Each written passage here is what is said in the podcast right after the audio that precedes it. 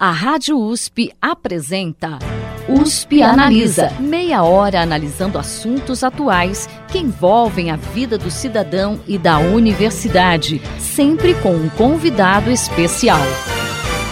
USP Analisa.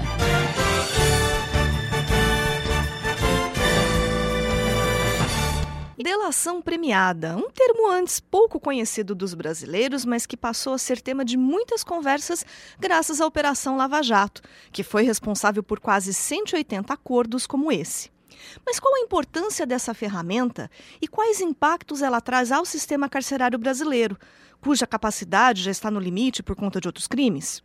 Para falar sobre esses assuntos, USP Analisa desta semana recebe no estúdio o docente da Faculdade de Direito de Ribeirão Preto da USP, Cláudio do Prado Amaral, e o promotor de Justiça do Ministério Público do Estado de São Paulo e também mestre pela Faculdade de Direito de Ribeirão Preto da USP, Hermes Duarte Moraes. Sejam bem-vindos ao USP Analisa. Eu aqui agradeço a oportunidade de estar aqui trocando informações, ideias com vocês. É uma felicidade nós podermos estar aqui hoje. Obrigado, Thaís, e agradeço a oportunidade aí. Espero que a conversa seja produtiva para todos os ouvintes também, né? Bacana, professor. Como nós podemos definir, né, para o pessoal que está em casa entender, o que, que é a delação premiada e em que tipos de crime ela pode ser aplicada? É, eu conceituo a delação premiada como um instituto jurídico em que existe uma troca. Né? É, o termo que a gente passa a usar daqui para frente é colaboração premiada, né? Nós vamos agora falar em colaboração premiada. Por quê? Porque a delação premiada já existia desde 1990, mas agora ela foi aperfeiçoada é, e uma das formas de colaboração é a delação. Então vamos chamar é um, a delação é um tipo de colaboração e se expressa através de uma troca, de um negócio jurídico, em que o delator entrega informações, dá informações que permitam a apuração de crimes e em troca ele recebe um benefício na sua pena e até mesmo a não aplicação de pena. É, a sua aplicabilidade é, foi aperfeiçoada. É, esse aperfeiçoamento hoje é, aconteceu atualmente, aconteceu numa lei que é do ano de 2013, a Lei 12.850, de 2 de agosto de 2013. O Hermes poderia complementar com relação aí, né, Hermes, a, com relação à aplicabilidade, né, da... Sim. É, como o professor Cláudio disse, a colaboração premiada, então, tem essa natureza jurídica de um contrato para o ouvinte compreender bem, o ouvinte que às vezes não é familiarizado com o direito, é, a grande relevância e inovação da colaboração premiada é introduzir num sistema processual penal nosso brasileiro uma lógica de pactuação, uma lógica de um quase contrato, num termo mais popular, em que as partes vão estar negociando, né? De um lado, informações, documentos, provas, e do outro lado, benefícios penais. Isso, sem dúvida, é uma mudança na lógica até então é, vigente no, no nosso sistema processual penal e por isso chama tanta atenção e também causa tantas polêmicas. Mas em, em relação à aplicabilidade do Instituto, chama atenção o fato de que a colaboração premiada, como já foi dito, ela já existia antes em algumas legislações. Mas essa, que é a objeto de discussão, que está em voga, que está no noticiário, ela tem uma aplicação mais precisa em relação aos crimes praticados por organização criminosas. E o que, que a lei diz que são essas organizações criminosas? É, são aqueles grupos de mais de três pessoas que mediante uma organização, uma estrutura hierárquica, com divisão de funções, em que haja um planejamento, elas venham, esse grupo, né, venha cometer crimes cuja pena máxima tenha, é, seja superior a quatro anos. Então, não é qualquer grupo de pessoas e nem para qualquer crime. Né? Essa colaboração premiada, a prevista na Lei 12.850, que é mais utilizada, por exemplo, na Operação Lava Jato, ela tem essa aplicação restrita às denominadas organizações criminosas. E essas organizações, esses grupos, vão cometer crimes é, dos mais variados. Né? Então, assim, respondendo à pergunta, né? para quais crimes a colaboração premiada pode ser utilizada? Essa colaboração premiada, então, ela pode ser utilizada em uma gama grande de crimes que envolvem desde a prática de sequestro, que não, não, é tão não foi o caso da Lava Jato, mas corrupção ativa, passiva, lavagem de dinheiro, entre outros, desde que esses crimes tenham pena máxima superior a quatro anos. Então, esse é o escopo, né? esse é o objeto de aplicação da colaboração premiada de acordo com essa lei. O senhor falou de organizações criminosas, a gente geralmente ouve né, no noticiário é, esse termo relacionado muito a organizações do tráfico de drogas. Também é, é, seria aplicável nesse caso ou não tem nada a ver? Também também, sim. É, como eu afirmei, né, a única coisa que vai limitar a aplicação da colaboração premiada é, é esse crime ter uma pena máxima superior a quatro anos. Então, da mesma forma, a gente pode ter uma organização criminosa destinada à prática de tráfico de entorpecentes né, e associação para o tráfico, como também, infelizmente é o que acontece no Brasil, nós podemos ter uma organização criminosa única e exclusivamente composta de parlamentares que, em razão do mandato eletivo, do cargo que eles ocupam, começa a transacionar e barganhar e cometer crimes funcionais, né? De corrupção ativa, passiva, lavagem de dinheiro, tráfico de influência. Então, uma organização criminosa pode ser composta exclusivamente por políticos, né? Um exemplo é, simples e próximo à realidade nossa aqui é a da Operação Sevandija, né? Uma vez descoberto aqueles crimes né, que aconteceram na Secretaria de Transportes, na CODERP, e em outras autarquias municipais, ali também ficou configurado uma, ficou configurada uma organização criminosa capitaneada pela então ex-prefeita.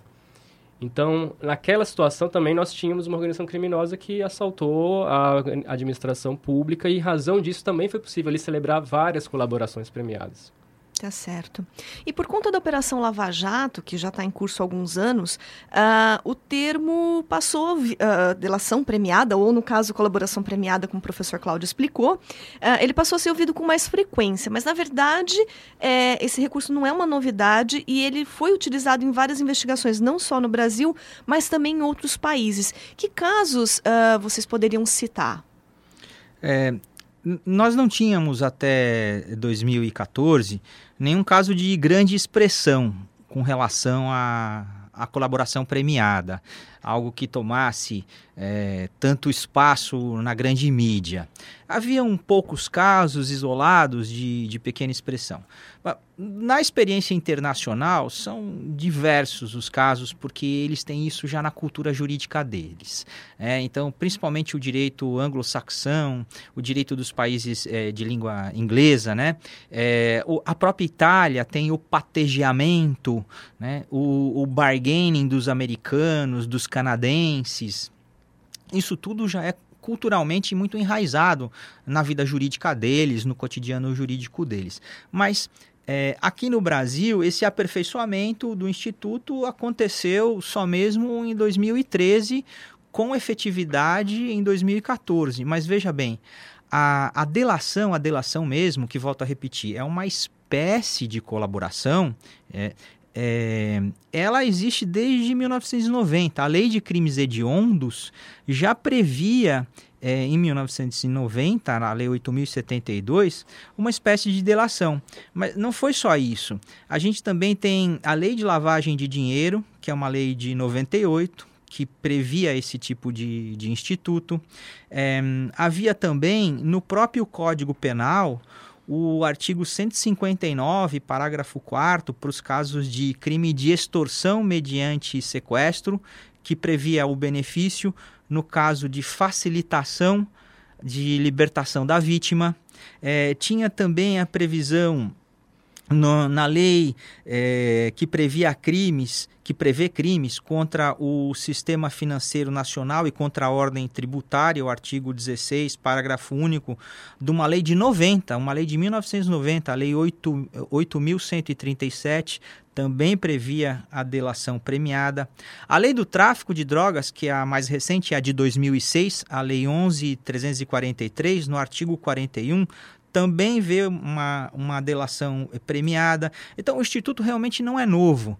O que é novo é o seu aperfeiçoamento e a, a sua possibilidade de aplicação a organizações criminosas que foram descobertas relacionando o poder público, principalmente de âmbito político, vamos né, deixar bem claro, principalmente na esfera política, né, aos interesses privados escusos também, tão escusos quanto os político-públicos. Né? E, e, foi esse aperfeiçoamento da lei que permitiu que a, a colaboração premiada é, fosse é, tão, é, tão colocada em prática e ganhasse tanto espaço. Né?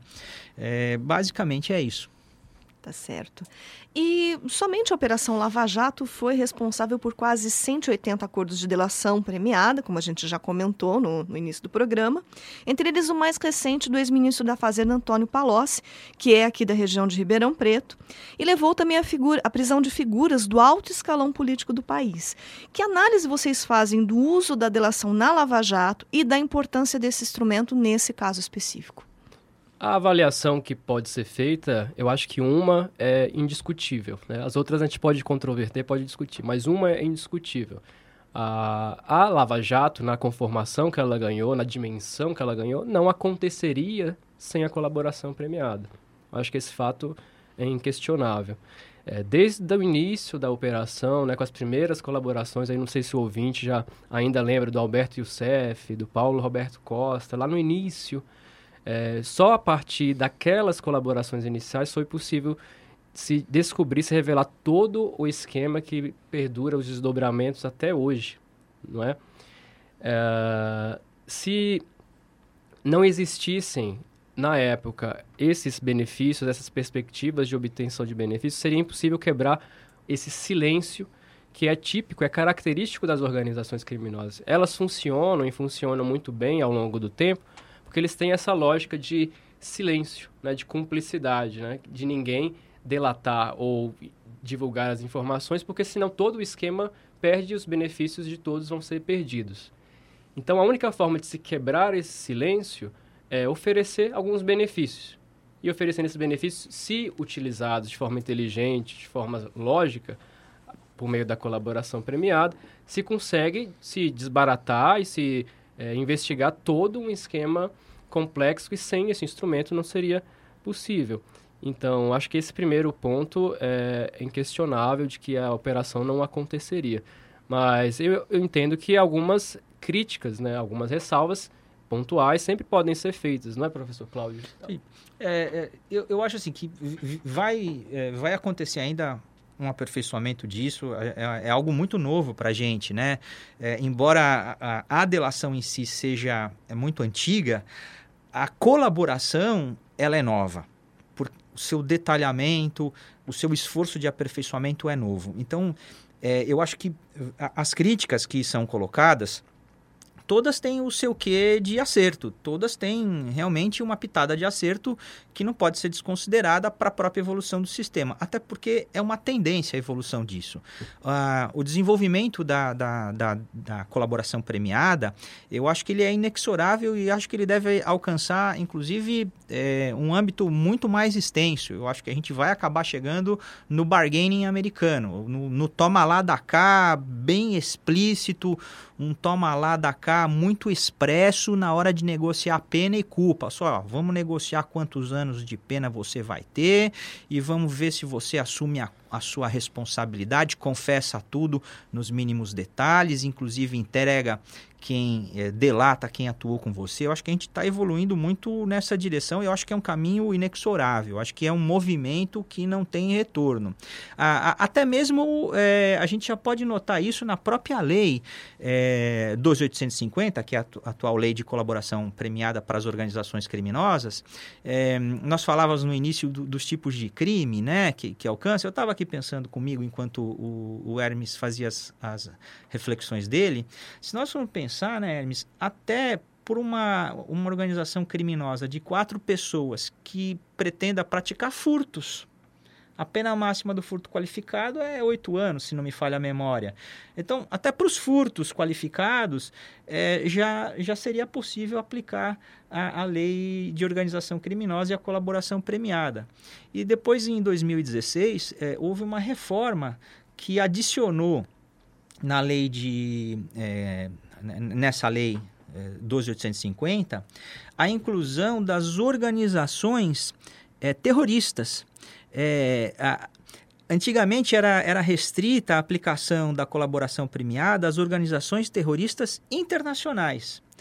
É, a partir de 2016, a lei já foi aument, é, aumentada para alcançar é, as organizações terroristas nacionais e as internacionais, ou seja, antes eram só as organizações terroristas internacionais, agora também as nacionais. Foi uma lei de 2016, lei 13206 de 2016. Então, acho que o movimento é muito claro nesse sentido, vai aumentar. E falando um pouquinho em críticas, uh, segundo o Superior Tribunal de Justiça, a delação premiada pode assumir um caráter de perdão judicial, ou seja, a pena de quem cometeu o crime pode ser diminuída ou até extinta. Isso não traria um sentimento de impunidade para a população? Eu acho que depende muito da experiência, do afinamento, da pontualidade daqueles que estão negociando os benefícios e as informações. Se forem benefícios realmente é, importantes, é, desculpe, é, se forem informações realmente importantes para o desbaratamento de uma quadrilha, de uma organização criminosa, para que o grupo de delinquentes seja completamente desbaratado e caia por terra qualquer intenção futura, qualquer tentativa futura de voltar a praticar crimes, essas informações que possibilitam isso podem sim ser é, trocadas inclusive pelo perdão judicial. Então, o perdão judicial é a medida mais é, extrema de benefício, né? É, e pode, é, em alguns casos, sim, gerar é, um, um, sentimento de inconformismo por parte da sociedade, mas acho que principalmente por parte das vítimas. Né? Uma vítima que vê o seu agressor ser beneficiado com perdão judicial em troca de informações relevantes, ela, ela não vai se sentir é, confortável, vai se sentir magoada, injustiçada. Então, eu acredito que sim, isso pode é, acontecer sim. É um déficit do sistema.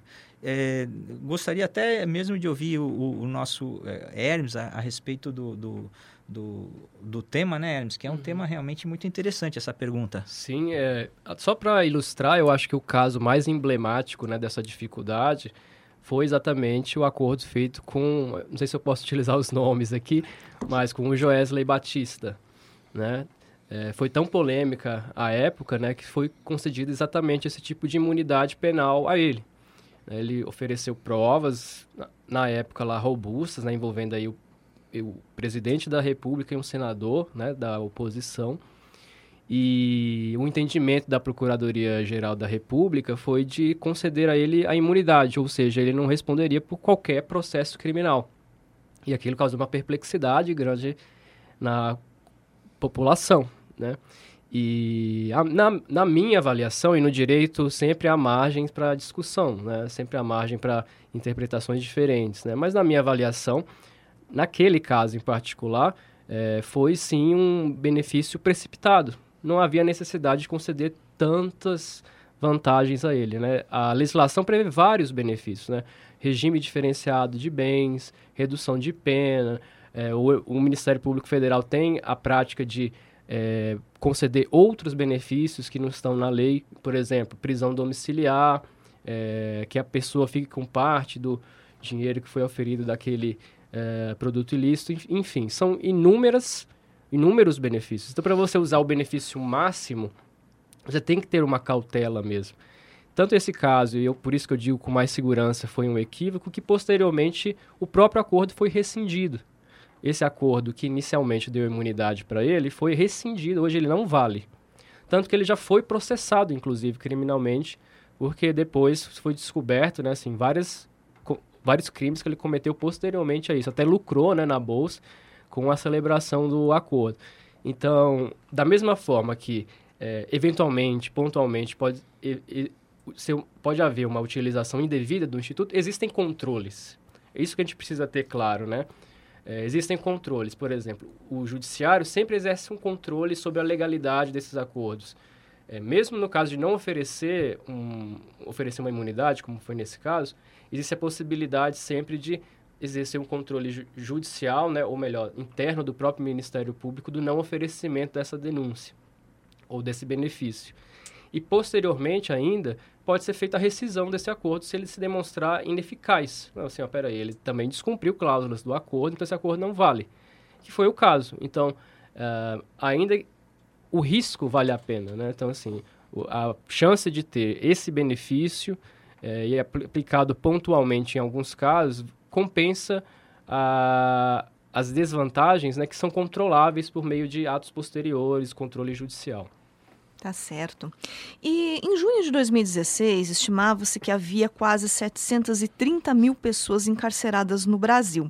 E cerca de 40% eram presos provisórios. Considerando o tamanho da Operação Lava Jato e de outras operações que derivaram dela, e a grande utilização da prisão provisória por parte dessas operações, isso não ocasionaria um inchaço do sistema carcerário brasileiro? Como que vocês analisam isso?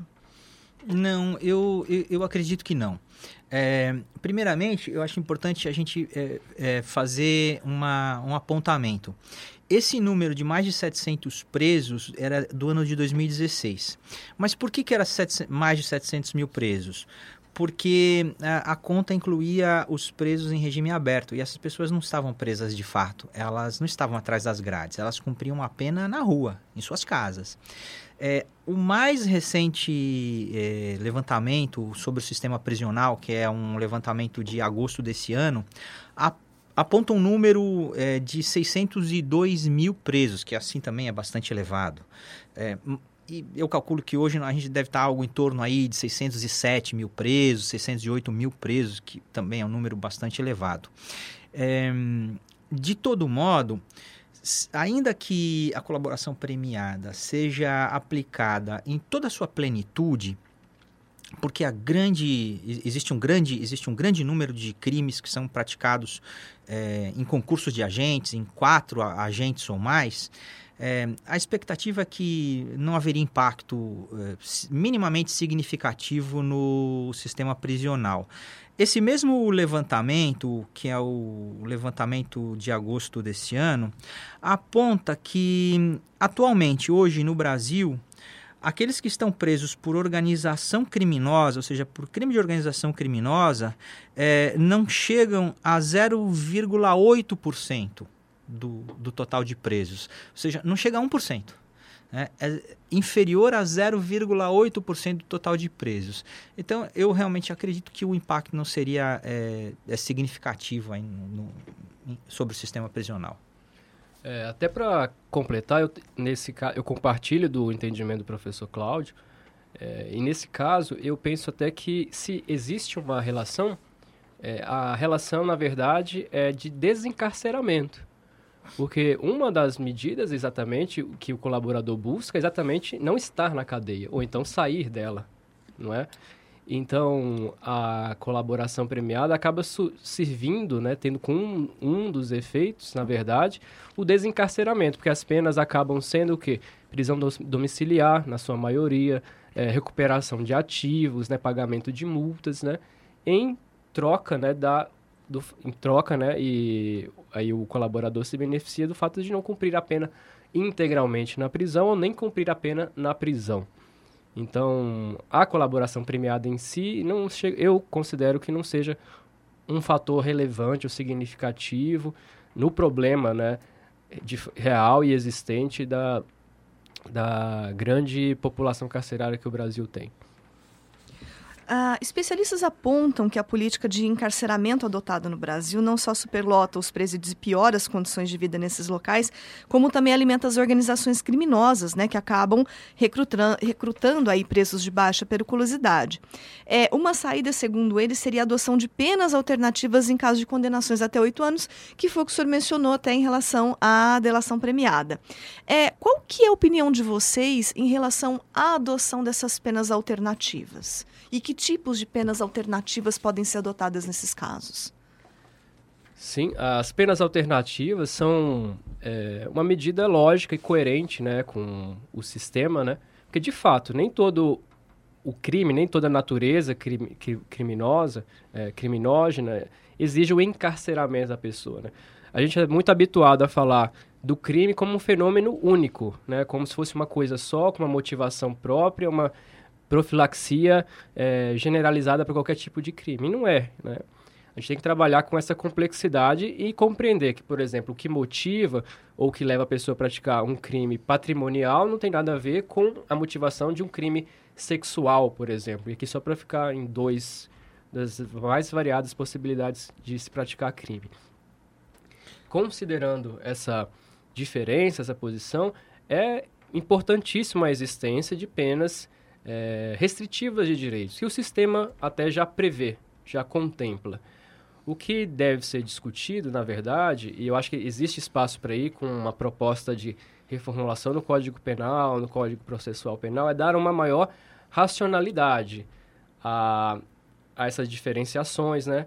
Como, por exemplo, a questão lá do tráfico de entorpecente e do uso, uso pessoal né, desse entorpecente, a necessidade ou não de criar critérios objetivos, mas as penas restritivas de direito já existem e são muito, muito úteis e racionais dentro dessa lógica de diferenciar situações e não dar um tratamento igual né, para situações muito diferentes. É, eu concordo também com, com o Hermes, acho que é, as, é, o caminho das penas alternativas ele é muito promissor e, e vem se mostrando muito importante é, e também concordo com o aspecto da complexidade do fenômeno criminal. Cada delito tem um agente diferente, uma vítima diferente, uma motivação diferente e circunstâncias, uma enormidade de outros fatos que orbitam o fato central que é o crime. E tudo isso deve ser trabalhado na prevenção do delito e no desencarceramento. Nem todo delito precisa de uma resposta de prisão. Não é para todo crime que você precisa ter prisão.